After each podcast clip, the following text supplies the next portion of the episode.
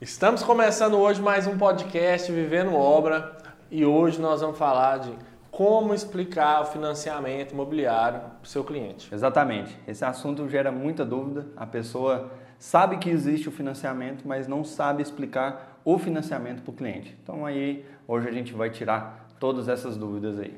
Porque a gente ouve falar muito, o aluno faz o curso, mas nunca teve um cliente para explicar para ele como que acontece todo o processo, né? Roda a vinheta. Primeira coisa, explica o que, que é o financiamento imobiliário. Eu sou cliente. Tá. Eduardo, o que, que é financiamento imobiliário?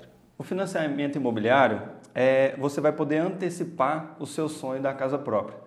Talvez você não tenha todo o recurso para construir sua casa. Se você tiver todo o recurso, eu recomendo que você construa com o seu dinheiro e não precise pegar dinheiro emprestado no banco, porque a gente sabe que financiamento você vai pagar juros, né?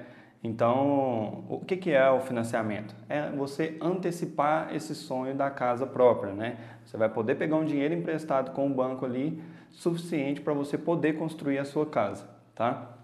E como é que funciona isso na prática, né? Você vai aprovar o seu nome junto ao banco, é, geralmente a gente trabalha mais com a Caixa Econômica Federal, e aí ela vai ver se libera ou não esse recurso para você, tá? Depende de vários fatores aí para liberar. E aí, tendo essa liberação, existe um processo de financiamento, né, que a gente faz aqui no escritório, desde planilhas, é, é, projetos, uma série de, de documentos aqui que a gente tem que organizar para poder liberar o seu financiamento. Então, basicamente, o que é o financiamento é a antecipação do sonho da casa própria. Outra pergunta que também acho que todos os clientes fazem é: por, eu moro de aluguel hoje, por que, que é interessante para mim financiar? Vamos lá. É, eu trabalho com muitas pessoas que querem é, financiar dentro do Minha Casa Minha Vida. O Minha Casa Minha Vida, é, a gente, a- às vezes existe um preconceito dependendo da, da cidade que você está. Quando a gente fala Minha Casa Minha Vida, as pessoas ligam com aquelas casas de conjunto habitacional do governo, aquelas casas ruins, né? E não é assim. A gente, quando a gente fala uma casa financiada pelo Minha Casa Minha Vida, é porque existe um subsídio do governo para dar um desconto para a pessoa, né? Não quer dizer que a casa é ruim, totalmente o- E pelo contrário. Não é aquela casa de graça lá. e não é aquela casa de graça. Ou né? com aquela parcelinha mínima lá. Exato. E aí, é, então, desmistificando essa questão do Minha Casa Minha Vida ser uma casa ruim, não, não é, uma casa bem legal. Para quem mora de aluguel né, e a renda até 4 mil reais, o que acontece? Você ganha um subsídio do governo. Tá? E esse subsídio é como um desconto realmente que você ganha. Esse subsídio pode até 20 mil reais. Então, Subsídio é um incentivo, né? é um incentivo do governo. Tá? É um incentivo do governo. E esse desconto que você ganha, realmente é um desconto de verdade que você ganha no- na compra da casa. Por exemplo, se sua casa é 150 mil reais, você ganhou um desconto de 20 mil de subsídio, realmente você vai pagar 130. E aí tem os juros e tal, e ainda tem a, a parte da entrada, beleza. Mas o que eu quero dizer, que é o principal benefício que eu acredito, é que pelo Minha Casa Minha Vida, o financiamento, como os juros hoje é bem baixo, você talvez vai pagar igual ou às vezes um pouco maior ou menor, dependendo eh, do seu aluguel. Se a gente equiparar a qualidade da casa que você mora de aluguel hoje com uma casa que a gente vai fazer financiada, eu já vi pessoas saírem de aluguel de R$ 1.200 e construir a própria casa e pagar parcela de 900. Então ela vai sair de uma, de uma coisa que não é dela e vai passar a morar numa coisa que é financiada, mas é dela. Você vai deixar de ter um gasto para ter um investimento. É, apesar de pagar juros, isso é um investimento, porque você está morando no que é seu, pagando uma coisa que vai ser sua depois de quitação do financiamento. É, e como que eu posso fazer um financiamento? eu, Então, Guilherme, cliente. o cliente, né, existem alguns fatores que a gente precisa é, alinhar para realmente o, o, o processo do financiamento ser liberado. Então, algum desses fatores, o cliente não pode ter o nome sujo, Eu falo, para ficar mais fácil para entender, fala, Guilherme, você não pode ter o nome sujo, senão... Ah, tá. Então, Guilherme, É, cliente. É, Porque quem nunca teve um cliente vai saber mais ou menos o jeito que conversa. O jeito que eu converso, né? É, Então vamos lá. acho que fica mais. É, então, Guilherme, é o seguinte, pra- é, é- é nessa nossa primeira conversa aqui, né, você como cliente, é, Vai que eu saio daqui com a casa hoje. vai que já. você sai daqui com a- Você como cliente, é, você primeiro precisa ter o nome limpo, CPF, não pode estar no Serasa, SPC, nada disso. Tá limpo o seu nome? Tá. Tá limpo, então beleza, já é um ponto importante. Outra coisa que a gente precisa saber, você tem uma forma de comprovar a renda, comprovação de renda? Tem. Tem. Aí pode ser, se você for empregado, é o Olerite. Se você tiver empresa, pode ser o Prolabore. Ou se você for MEI, aí tem movimentação bancária, tem uma série de coisas aí que, que a gente pode usar como comprovação de renda. Isso eu tenho que trazer para você aqui? Sim, você traz para a gente, a gente entrega toda a documentação para o correspondente para poder aprovar o seu crédito. Depois eu vou te passar uma lista de documentos para você aprovar o crédito, tá? E aí, é, esses são alguns dos fatores primordiais né, que podem impedir que o financiamento não aprove. A primeira coisa é o SPC e a comprovação de renda. Sem esses, essas duas coisas, é, não, não é possível é, financiar. Tá? Então, a gente precisa disso, que o seu nome esteja limpo e você tenha a comprovação de renda. Tem um outro detalhe importante. Se você, você tem carro, né?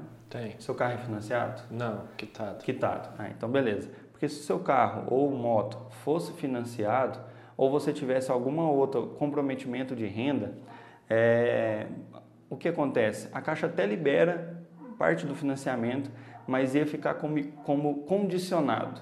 O que, que seria esse condicionado? É como se fosse assim, ó, eu libero para você o financiamento, só que como você já tem uma parcela fixa todo mês, eu vou liberar menos, porque senão as suas contas vão sair mais do que você ganha, entendeu? Então fica condicionado. O seu, no seu caso, o seu carro é quitado, então aí não vai estar condicionado, se você não tiver outro comprometimento de renda, entendeu? E, e a minha esposa Hum. entra. Sua esposa entra, ela Essa é uma dúvida frequente. Sim. Se ela tiver carteira assinada, entra também no financiamento. Se não, ela entra como dependente. E aí, no caso do subsídio, é é interessante ter um dependente, seja esposa, filho, mãe que mora com você, sei lá. É é interessante ter um subsídio porque os subsídios simplesmente ele dobra de valor quando tem um dependente. É, e como que é a questão de é, libera o dinheiro que a caixa libera é para construção, para o lote? Eu tenho que arrumar um lote? É só para construção, só para um lote? Então, é, existe alguns passos que você tem que passar. A gente não faz nada antes de aprovar o seu crédito, tá? Porque senão a gente faz o projeto, escolhe lote e tudo mais, e aí chega lá na caixa e não aprova. Então a gente perdeu tempo e dinheiro, né? Então a primeira coisa Então, a primeira coisa-.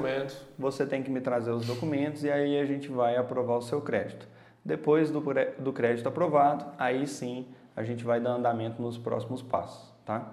Então, vamos supor que já tenha aprovado o seu crédito. É, vamos dar exemplo que você aprovou o teto aqui do Minha Casa Minha Vida de Uberaba, que é 190 mil reais. Dos 190 mil reais, 20% precisa ser de entrada. E essa entrada conta você pode abater a parte do subsídio. Exemplo, se você aprovou 190 mil reais, teria que teoricamente dar 38 mil de entrada, que é os 20%. Se você ganhou 10 mil de subsídio, então você Tem teria que pagar 28. 28 mil reais. Aí você vira para mim e fala assim, Eduardo, mas eu tenho mais 10 mil reais de FGTS. E aí abate também o FGTS. Então 10 mil do subsídio mais 10 mil do FGTS Pago 18. você tem que pagar 18 mil reais. Aí como que você pode fazer isso? Aqui na King, o que, que a gente faz? Eu divido esse, esse valor para você até a entrega da sua casa. O dia que eu te entregar a sua casa, você tem que quitar essa parcela comigo. E como é que funciona isso na prática? É, vai ser, se sua casa é uma casa minha casa minha vida, a gente demora de 4 a 5 meses para construir.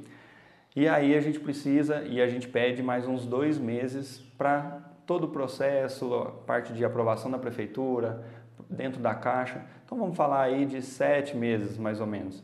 Então esses 18 mil eu consigo dividir em 18 vezes. Se você me fala assim, ah, eu tenho 10 mil que eu consigo dar à vista e eu quero dividir só 8, então vai dar lá é, 7, 8 parcelas aí de mil reais, entendeu? Então foi 10 mil de subsídio, 10 mil de FGTS, 10 mil que você tinha de entrada, mais 8 parcelas de, 8, de mil reais, né? Beleza. Só que aí eu tenho que te atentar que existem as taxas do financiamento. Tá? As primeiras taxas que a gente paga é a taxa da prefeitura, que a gente vai pedir alvará de construção e tudo mais. Depois que aprovou na Caixa, né? É, Para o Minha Casa Minha Vida, existe a taxa de engenharia. Só que o Minha Casa Minha Vida existe, tem a isenção. Algumas cidades isso vale, outras não. Aqui em Uberaba dá certo. Se a gente pedir para o gerente lá a isenção da taxa para você, essa taxa é de 750 reais mais ou menos, é, é isento. Então você não precisa pagar agora.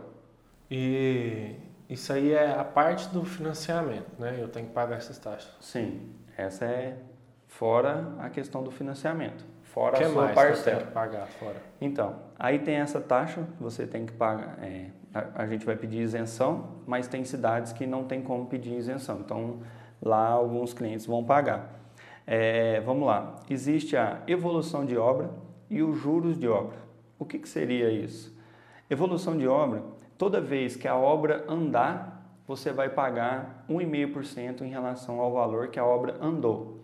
Exemplo, deu lá a medição de 20 mil reais. E aí você vai pagar 1,5% em cima desse valor de, de 1,5% de, de 20 mil reais. Beleza? Isso é evolução de obra. O que, que é os juros de obra? Quando você contrata um financiamento, a Caixa já deixa aquele recurso parado porque ela vai gastar com você.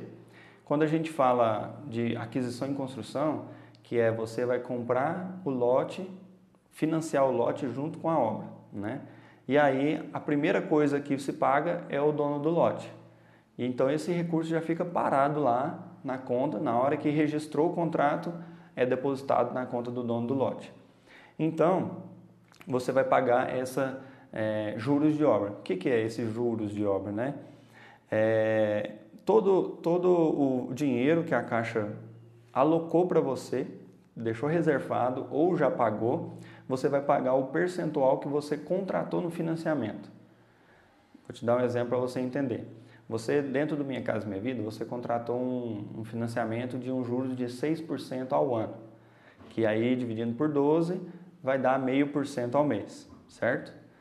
Esse meio por cento ao mês é o que você vai pagar em relação ao, ao valor que, tá, que a Caixa já pagou para você, que já pagou para o dono do lote, já pagou para a obra e tudo mais, entendeu? Então, cada mês vai, vai dar um valor diferente e a cada medição que rolar, vai vir a, a, a, evolução de obra e também os juros de obra. Entendeu ou ficou confuso? Ficou confuso, porque é muita informação. É né? muita informação. Mas, Mas... É, simplificando, são, dois, são duas coisas, duas Se taxas que você tem que pagar todo mês a partir da contratação do financiamento. Se eu pago 1,5% em cima do valor da obra, uhum. então é, se eu pegar lá 100 mil de financiamento, eu tenho que deixar 1.500 reais reservado para isso. Reservado, só que você vai pagar ele conforme... Já valor, mas eu já posso deixar reservado. Exato, você pode deixar reservado. Não passa disso. Não passa disso, tá? O, a outra, os juros de obra, é o valor dos juros que você contratou dividido conforme... Os meses. Os meses ali que for passando. Aí eu não e pago aí, a parcela. Aí você não paga a parcela, você paga esses juros de obra. Esses juros de obra depois ele vai virar a parcela. Que hora que ele vira a parcela? Quando a gente juntar, ó, agora concluiu a casa, então o engenheiro foi lá, fez a vistoria e deu 100% na obra. E aí, você, a gente concluiu a obra para você, essa, esse valor de juros de obra vai igualar a sua parcela. Entendeu? E o que acontece? Quando saiu a BITSE e a verbação, a gente leva a cópia lá na caixa e esses juros de obra transforma na parcela. Entendeu? É isso. São essas duas taxas principais aí que você paga. Eu esqueci de falar de, de uma. No contrato da Caixa, você já paga esse 1,5% referente ao valor do lote. Porque eu te falei que conforme a obra você vai pagar conforme for liberando a medição. Só que a, quando o contrato é assinado, eles já alocam o recurso do, do lote, o valor do lote. Então você vai pagar 1,5% em cima do valor do lote. Entendeu? Entendi. São Então, essas as taxas que existem. Quando for assinar com a Caixa, se a gente escolheu lá um lote lá de 100 mil reais, tem que ter lá os 1.500 Os 1.500. para pagar no contrato da Caixa. exato. Mas, é, Mais, exemplo, mais, mas mais. sempre tem um mais, né? É, o que acontece? Existe uma entrevista que os clientes fazem com a Caixa e aí eles oferecem alguns produtos. Por exemplo, uma previdência privada, um título de capitalização, alguma coisa para o cliente que vai gerar algum benefício, um seguro de vida, sei lá, alguma coisa. E aí, naquele momento ali, o cliente pode te oferecer alguma coisa, você pode vir a comprar. Então, O gerente, né? o gerente te oferece, você pode vir a comprar. Então, é, você pode gastar um pouquinho a mais do que os 1.500, exatamente. Isso é taxa para caixa. Na hora de registrar o contrato da caixa no cartório, também existe a taxa. É, existe a taxa também no cartório, que faz esse registro. Depois, quando concluir a casa, existe a taxa de averbação do cartório também. Então, é isso. Depois você vai me passar os valores certinho das taxas. Vou te passar certinho. Eu pre- a gente precisa definir exatamente é, o lote, né, onde você vai querer e tudo mais. E a questão de, de projeto, tá incluso também ou eu tenho que pagar a parte? Boa pergunta. O que acontece? Aqui na empresa, a gente tem alguns modelos de projeto que a gente já elaborou para alguns clientes. Se você quiser a casa igual a, a esses projetos que a gente já fez, aí a gente cobra R$ 1.500 por toda a aprovação, a parte burocrática e tudo mais. Mas, se você quiser um projeto personalizado, aí a gente tem um, um, um escritório de arquitetura parceiro e a gente direciona o cliente para lá, a gente te direcionar para lá, para você poder colocar suas ideias e tudo mais, para eles poder fazer a sua casa personalizada para você, entendeu? Fora isso, eu não gasto mais nada. Eu não gasto com engenheiro, não gasto com, É, aí não gasto com mão de obra. Não, a parte da execução da obra, uma vez que a gente já fechou o orçamento, eu vou te dar o orçamento da obra, a gente vai fechar, e aí, além daquilo ali, você não gasta mais nada. O meu, o meu dinheiro, o meu lucro está embutido né, na, na obra. E a gente faz um contrato aqui na empresa que a gente chama contrato de empreita por preço global. O que, que é esse preço global? É material e mão de obra por minha responsabilidade. Então, você não precisa correr atrás de material, não precisa correr atrás de pedreiro, equipe. Se algum funcionário, por acaso, der algum problema judicial, a responsabilidade é da empresa e não sua também. Então, isso já te deixa resguardado. E a parte de. Eu não entendi direito. É, eu te entreguei os documentos, quanto tempo demora para essa aprovação do crédito? Certo. A aprovação do crédito é bem rápido. De um dia para o outro a gente faz junto com o correspondente e aí sabendo da resposta ali, do que, que se aprovou ou não, de quanto que aprovou ou não, aí eu vou te direcionar. Essa é uma simulação? Ou não? É, basicamente sim. Ah, quando a gente fala em simulação, existe a gente sentar no computador e eu fazer uma simulação para você. A parte de aprovação é realmente o que foi aprovado. A simulação talvez não é aprovado o que foi simulado. Entendeu? O que, a, o gente simular ali talvez não vai ser aprovado. Mas o que realmente foi aprovado é aquilo ali e Mas pronto. quando trazer os documentos, passar para ele é o que foi aprovado O mesmo. que foi aprovado é o que vai valer. Entendeu? Eu acho que você. Acho que eu já entendi tudo, já falou tudo. Entendeu? Então pronto, cliente, Guilherme, entendeu? Agora, para quem não entendeu nada, vamos fazer um resumo. Vamos lá. É, É muita informação, ima- né? Pra gente já é, imagina pro cliente que nunca Sim, ouviu falar. Que nunca ouviu falar disso, né? E é muito comum acontecer de cliente falar que entendeu e não entendeu. É bom perguntar, entendeu? Entendeu. Então, Entendeu? o que, que você o entendeu? que, que você entendeu? É. Né? Isso aí é uma, Então, tem uma, uma técnica aí um pra- negócio legal. Tem alguma, alguma régua aí? Não tem. É, tem um negócio que eu falo, falo com os clientes que é bem legal. Eu pego uma régua, aqui está a régua, né? Vamos supor.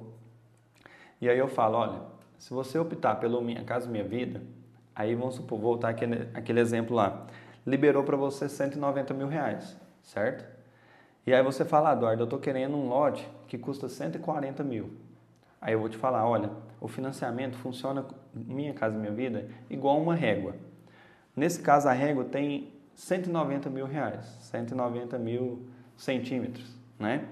Se você escolhe um lote de 140 mil, vai sobrar para a obra, então, 50 mil. É uma régua. O que você usou para um, tem que diminuir e usar no outro. Então, se você escolhe um lote de 60 mil, sobra para você construir 130 mil. Aí vem a pergunta: o que, que você prefere? Uma casa mais estruturada em um bairro, às vezes um pouco com um lote mais barato, ou um lote mais caro e uma casa menor que depois você pode ampliar?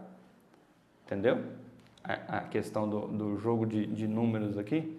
Isso aí também não adianta a gente querer achar o que é melhor para o cliente, uhum. Porque ele que, ele que vai saber. É. Né? Eu porque já vi, às vezes. Eu já vi cliente pagar em, em lote fora de condomínio 200 mil reais. E aí eu falar, olha, dentro do condomínio ali está por 130 mil, um lote duas vezes maior do que esse. Ah, não, mas eu gosto porque minha família está ali. Então não tem. Entendeu? Às vezes o cara prefere agora fazer uma casa ali pequena, uma casa de um quarto, depois aumentar, né? Já então, fiz muita casa assim, a pessoa faz a casa já planejando a ampliação, na hora que ela pegar, ela vai ampliar. Então, é, a gente não pode é, é, julgar, falar assim, não, isso é melhor para você, né? É sempre bom dar as opções e explicar Exato. as opções e o cliente... E deixa o cliente decidir o que, que é bom para ele ou não. E, inclusive, se tiver especificações técnicas, né? Tipo assim, ó, você vai pegar esse lote, às vezes o cliente chega, não, achei um lote barato. Acontece muito isso também, né? Sim. Achei um lote barato. Não fecha o um negócio, não fala nada sem ver o lote. Por quê? Muro de arrimo. Já fez um podcast, um podcast não, um, um, um vídeo, vídeo, aí com 10 dicas aí para escolher um lote, né? É, acho que tem como pôr um card aqui. Tem, aprendi vídeo. a botar esses dias. É. então, o card está aqui, é só clicar e ir lá assistir esse vídeo. É, bem blogueiro. é, falando de lote, porque ah, o terreno às vezes está barato, mas o que tem que gastar nele, fazendo arrimo, fazendo aterro, Vai... supera o valor do. Se fosse comprar um outro, outro lote. Já pronto, né? É. Exatamente. Então tem que aconselhar muito bem o cliente nessa hora. Isso é papel do engenheiro mesmo, porque né, se ele fizer uma compra errada, você aprovar aquilo ali, ele fala, ah, mas por que você não me falou nada? Por que, que você não uhum. foi? Eu não sabia. Não, e outra coisa, eu já tive aluno que o, o cara fechou com o cliente, o cliente escolheu o lote, pegou a documentação do lote, fez a planilha de financiamento e aprovou tudo. Na hora de começar o lote, tinha que fazer um, um arrimo gigante e visualmente o cliente não identificou que tinha que fazer esse arrimo. E aí ele gastou mais, sei lá, 20 mil reais só de muro de arrimo ali, sendo que o engenheiro não foi lá na obra. Então é importante fazer essa vistoria. Importante, questão de, né, de de solo, às vezes tem que gastar numa fundação. Né? Sim, fazer estudo de solo é muito importante. Aqui agora a gente está começando a, a, fazer os estudos de solo. Antigamente não, não, não era cultural, mas a gente aos poucos está educando os clientes que realmente precisam. E isso é uma necessidade assim do, do engenheiro que está fazendo esse brief, colocar no, ó, tem esse gasto aqui, X do estudo de solo. Né? Uhum. O cliente diz, o que, que é estudo de solo? Exatamente. nem sabe. Nem sabe o que, que é. Né? Ó, isso daqui é para evitar problemas futuros, gastos inesperados, né? E desnecessários também, superfaturar a obra, a fundação. É, fazer uma fundação mais tranquila ou até mesmo a sentir a necessidade de fazer uma fundação mais profunda ou algo do tipo, uma drenagem. Exatamente. Né? Então tem N fatores aí que uma, um, um estudo ajuda. estudo de solo né? ajuda. É então você me falou aí que no começo nós vamos gastar. É, são três, quatro coisas diferentes, né? Só fazendo um resumão aí. Uhum. Caixa, cartório, prefeitura e construtora. Exato. Então, são pagamentos extras aí diferentes. Sim. Prefeitura é a parte de documentação para aprovação do projeto. Alvará e Habits. Alvará e Habits, né? É, a construtora, eu tenho que pagar projetos e a entrada, que seria... Sim, a parte da entrada vai para a construtora para a gente poder iniciar a sua obra e a partir daí a Caixa vem fazendo os pagamentos das medições e a gente continua com a obra até o término. Então, para a construtora tem a parte da entrada e de serviços extras, né? Que às vezes pode ser um muro, né? O portão. Sim. Ou pode... se tiver que fazer alguma coisa no lote, que seja por fora, né?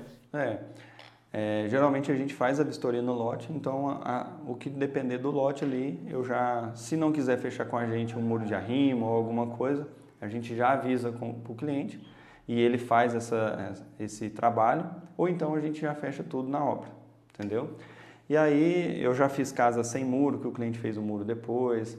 É, se for a parte de SBPE e conseguir colocar uma piscina também, pode fazer casa com piscina. Então, existe várias coisas. Casa com muro, sem muro, com piscina, sem piscina. É, N fatores aí que dá para... Outro é o cartório. Né? O cartório tem que pagar... O que, que é mesmo que eu já, até, eu já esqueci? O cartório paga na hora do registro do contrato. Registro do contrato é o, é o contrato lá que a gente assinou com a Caixa. Exato. Porque aquele contrato ali, ele vale como e é o que? É porcentagem? É, é uma taxa fixa? É, é uma porcentagem.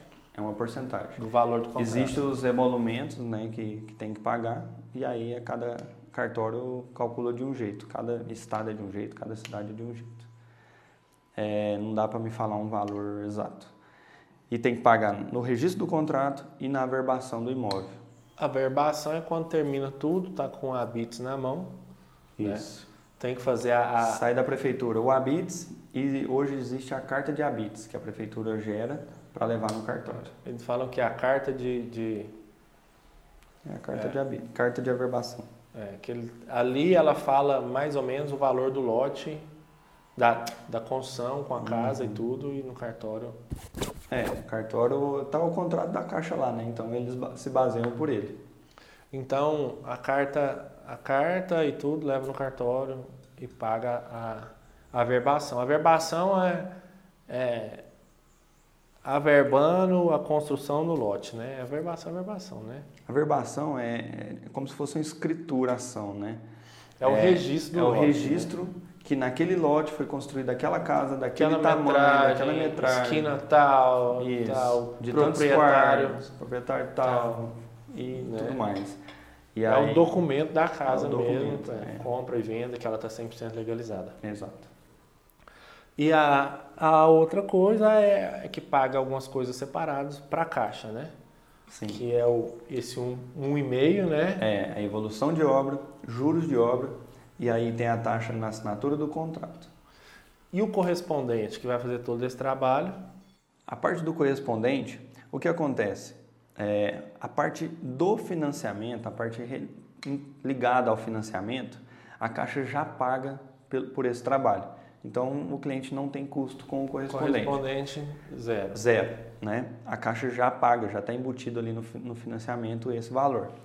Mas, se o correspondente fizer algum serviço por fora, tipo assim, ah, eu vou registrar o contrato, eu vou fazer serviço de cartório, de prefeitura, Sim, o Guilherme coisa. não tem tempo de fazer essa tramitação, alguma coisa. Às vezes precisa pegar o contrato na hora do registro, pode ter dado algum, algum problema, e precisa fazer alguma alteração, alguma correção, e aí alguns correspondentes cobram para fazer esse trabalho, entendeu? Então é nessa hora que você pode ou não ter que pagar alguma taxa para o correspondente. Mas em relação ao financiamento em si, está é, tá embutido já no preço da caixa. E então o último que nós temos que pagar é a caixa, um por um, um e meio do lote paga na assinatura do contrato e o outro um e meio mais a evolução de obra paga durante o período de obra. Exato. É, o, o meio por cento, né, se for 6%, depende do valor contratado, é todo mês, é mensal, tá? A medição, né, que é a evolução de obra, se tiver duas medições no mês, você vai pagar duas vezes. Se tiver uma no mês, você vai pagar uma vez E a se... medição é, é porcentagem também, né? O é, o 1,5% sobre o valor depositado. Entendeu? É isso. Então é, é melhor mesmo o cliente já explicar para ele que ele tem que ter esse valor reservado.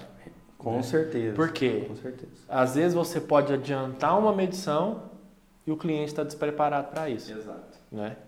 Às vezes você fala assim, não, eu vou te entregar a casa em cinco meses. Aí ele pega esse valor e divide em cinco meses. Você conseguiu adiantar a obra, deu tudo bem, não choveu, tal. Fez em três? Fez em três ou quatro. Vamos colocar quatro, adiantando 30 dias. O cliente está despreparado, né? Uhum. Aí você pega ele de calça curta ali e ele, ele tem que pagar esse vai, valor. É, ele vai falar, como que você não me falou que, que poderia adiantar? Uhum. É, eu sempre recomendo ele ter esse valor em caixa. Reservado. Né? Reservado. Ou Porque... se não tiver todo em um mês, ó, uns dois meses, tenta, né? Uhum. Porque a obra pode realmente. Adiantar. Porque em dois meses você não constrói. Então, né, o mínimo seria aí, vamos supor, uma casa dessa é, Minha casa base, medida, três, quatro meses, meses é. né? De obra. Teve uma agora que a gente vai entregar com 50 dias. Mas é. A, o normal é 90 dias, mais ou menos. Em questão do cronograma de obra, você, igual você já falou aí, a gente conversando agora, que ah, quatro meses fazer uma casa dessa, uhum. né? É, essa parte do cronograma, quem decide? Não, é eu, Guilherme, cliente ou Eduardo? Então, é, essa parte do cronograma faz parte da planilha da caixa que a gente tem que preencher. Então, quem decide realmente é o engenheiro. A gente que vai definir de acordo com que realmente a obra vai andar e com a necessidade de recurso que a gente vai precisar. Entendeu? Então, dá para mim ir dividindo ali a obra. Eu posso dividir em oito parcelas e aí eu, eu chamar de duas em duas ou em uma em uma. Entenda que o 1,5% sobre o valor total Independe se vai ser dividido em 6, em 10 vezes, em 8 vezes. 1,5% sobre o valor total é 1,5%, né? O que vai acontecer é, às vezes tem meses que você vai pagar duas medições, às vezes nenhuma, às vezes uma, entendeu? E a questão de, por exemplo, igual, ah, a minha casa, eu, você me fala que eu tenho que dar lá X de entrada, tem que te dar 20 mil de entrada. Você fala para mim que constrói ela em quatro meses. E eu não consigo ter esses 20 mil parcelados aí em quatro parcelas. Tá. Mas o que eu falei foi o seguinte: desde o início do. aprovou o seu crédito, aí você já começa a pagar a entrada. Enquanto a gente está fazendo o projeto, está fazendo o processo de financiamento, a gente já dá a entrada. É, se você me fala assim, ah, Eduardo, eu vou conseguir te pagar esse, essa entrada em seis meses ao invés de quatro. Vamos supor, não, vamos, vamos falar oito meses ao invés de quatro. A gente coloca dois meses para fazer toda a documentação, não gasta dois meses, mas é um exemplo, tá? Dois meses para fazer a documentação, aprovar na caixa e você assinar o contrato. Depois, os outros seis meses, eu posso, ao invés de começar a sua obra logo no primeiro mês, eu começo a sua obra no segundo ou terceiro mês que você está pagando e aí a gente vai executar conforme a sua é, possibilidade de pagamento, a gente vai concluir a obra. Então, para os engenheiros que estão assistindo a gente, não é viável você adiantar a obra, entregar a obra e, e depois ficar para receber. Recebendo. Eu não gosto. Eu conheço pessoas, empresas que fazem isso. Só que a probabilidade de inadimplência aumenta muito. Por quê? A pessoa acabou de mudar para casa nova. O cara vai querer um sofá, vai querer uma geladeira, vai querer uma televisão, vai querer fazer um armário, um móvel planejado. E aí ele vai começar a gastar muito. Aí o negócio que a parcela que ele tem já não se torna mais prioridade, né? É. Aí ele tem a parcela do financiamento e ele tem que te pagar essa parcela também, que você dividiu para ele. E aí entre comprar uma TV e às vezes pagar você, ele já, você já entregou a casa para ele, ele vai falar assim, ah, depois eu, eu ligo para ele e pago isso. Então, a probabilidade de inadimplência aumenta muito depois que você entrega a obra. Porque até entregar a obra, o cara não, não se preocupa tanto ali em comprar uma geladeira, porque não tem onde pôr, não, comprar uma televisão, um sofá novo. Ou não viu o negócio pronto, bonitinho, é, cheirando casa nova, para dar aquela vontade, né? É. é o, é o negócio de consumidor mesmo. É, e assim, a gente sabe que material de construção, tudo que você vai comprar é caro. E ainda mais no final de obra. O cara quer colocar uma lâmpada diferente na área externa, quer fazer uma varanda, uma lavanderia diferente. E aí vai, começa a gastar e depois fica sem o dinheiro de pagar. Eu tive experiências negativas quando eu entreguei a casa e o cliente ficou me devendo. Então eu não recomendo, mas cada Isso um. aí é uma recomendação, né? Cada um que, faz o que quiser. Igual que você falou é, é por experiência própria, é. mas isso aí vai do, do engenheiro que está fazendo, vai do cliente. Vai do cliente, que, exatamente. Né? Da confiança que ele tem no cliente, né? Ah, eu estou fazendo uma obra aqui para a família. Ah, eu preciso fazer, é minha primeira obra, preciso ter um, um portfólio. Uhum né? Eu preciso. Depende da situação, né? né? Então cada um uhum. é... trabalha com o que tem, né? Lembrando que, que essa diferença é pago para a consultora, é pago direto, então não é uma coisa com a caixa. É, é pago. Porque a caixa, a se você tiver uma inadimplência, você tem uma negativação, você tem uma. Não, três meses vai levar. É, leilão a casa, né? Pega seu imóvel, então. Então a pessoa vai pagar o financiamento. Vai pagar.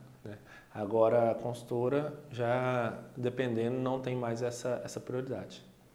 Exatamente, por isso que eu recomendo, acabou a casa, recebe o restante do dinheiro. Eduardo, nós fechamos o contrato, é, você prometeu para mim que entrega a casa em quatro meses. Uhum. E se acontecer alguma coisa e, e, demorar mais do que isso? Como então, que é? Então, o que acontece? O que, que é o processo? É, você vai ter, se você fala em custos ou qual que é o processo de... É, custos ou, ou se o é. meu contrato continua valendo alguma coisa, se eu tenho que pagar mais coisa. Não, a questão de contrato é a mesma coisa. O único custo que você vai ter a mais é tipo assim, em relação àquela que eu falei de é, evolução de obra. Porque ao invés de te entregar a casa com quatro meses, se eu te entregar em seis, você pagou duas evoluções de obra a mais do que era realmente necessário. Então, é basicamente isso, vamos falar assim, o prejuízo que você vai ter se a gente atrasar a obra. E o que, que pode acontecer que atrasa a obra? Questão de chuva, igual a gente está passando por um período de chuva muito forte, não tem como fazer fundação, começar a obra agora é prejuízo, você sabe que faz de manhã e perde de tarde porque lava todo o concreto e tudo mais, né? Então, o que pode acontecer é exatamente isso. Por, por conta de coisas que não dependem da gente, a gente realmente atrasar a obra. É, quando a gente fala na questão de chuva, movimentação de terra, ninguém quer movimentar a terra com chuva, que vira barro, vira atoleira e tudo mais. É, a questão da fundação não é legal. A parte de alvenaria, imagina, você está fazendo alvenaria, chove, eu já vi parede cair com chuva, né? Isso é normal acontecer, já aconteceu comigo também. Então, se a, a gente for começar na obra em período chuvoso, provavelmente a gente tem a possibilidade de ter um atraso sim. Então, essa aí. E, e assim, mas eu nunca faço um cronograma apertado. Sempre com uns dois meses de folga, entendeu? Para mim não poder passar. E sempre sendo claro com o cliente, falando, ó, posso adiantar. Sim. Né? E também, dependendo do cliente, ele fala assim, não, eu quero que comece agora, porque tal. Então, isso aí é uma discussão que tem que ser bem clara. Fala, ó, se eu começar agora, pode atrasar. Uhum. Né? Porque às vezes você fez um cronograma para começar na seca, ele quer que comece na chuva. Uhum. Né? E outra coisa, é o tipo de, de coisa que, se você for é, combinar com o cliente, né? Você tem que pensar com carinho, colocar isso em contrato, uhum. né? Porque às vezes ele fala assim, não, tem que começar agora. Eu quero que comece agora. Às vezes você vai ter prejuízo com relação a isso, né? É. Gastos Aí, necessários. Exatamente. Aí você tem que ver se o seu caixa vai comportar esses prejuízos. Uma parede que cai, você pagou a mão de obra, você pagou o material, tempo que gastou. É, é, é é, equipe ociosa, porque a equipe está trabalhando aí né, em início de obra, choveu, parou. Né? Às vezes para mais que um dia. Uhum. Né? Então, é isso. E se adiantar, tudo bem, ele também tem que estar tá preparado para isso. Então é importante instruir aí durante essas primeiras conversas. É, tem que estar tá com o recurso ali alocado para poder pagar a evolução de obra e a medição junto, né? É, se, se caso a gente adiante a obra. Então, eu, como cliente, entendi tudo, processo que tem que fazer. Certo. E, e acho que a gente já deu a dica para o pessoal como conversar com o cliente, qual é a documentação necessária, o que, que precisa nesse primeiro bate-papo, realmente instruir o cliente. Sim. A questão desse primeiro momento é não deixar nada é, sem dar informação. Quanto mais informação você der para ele, menos, vamos falar assim, difícil vai ficar a questão do financiamento. E quando a, todas as taxas, por mais que sejam, pareçam muitas, né? Por mais que pareçam muitas, se você explicar para ele e falar, olha, essa você paga por isso, isso é assim, vai ficar transparente na cabeça dele e você vai tra trazer clareza e ele vai entender tudo e vai dar certo. E vai é, demonstrando clareza, você passa confiança também e evita transtornos futuros, né? Você não, a pior coisa no processo é você não falou, eu não sabia. É. Então, às vezes, é até interessante para o engenheiro aí, né, que são as primeiras obras, sem não estar tá fixado, não faz uma, um checklist de tudo que tem que falar para o cliente, né? Sim. Para não esquecer. Monta nada. um checklist direitinho. Ou um checklist até mesmo para o cliente, né? Não sei se... É, e assim, o que, que é interessante?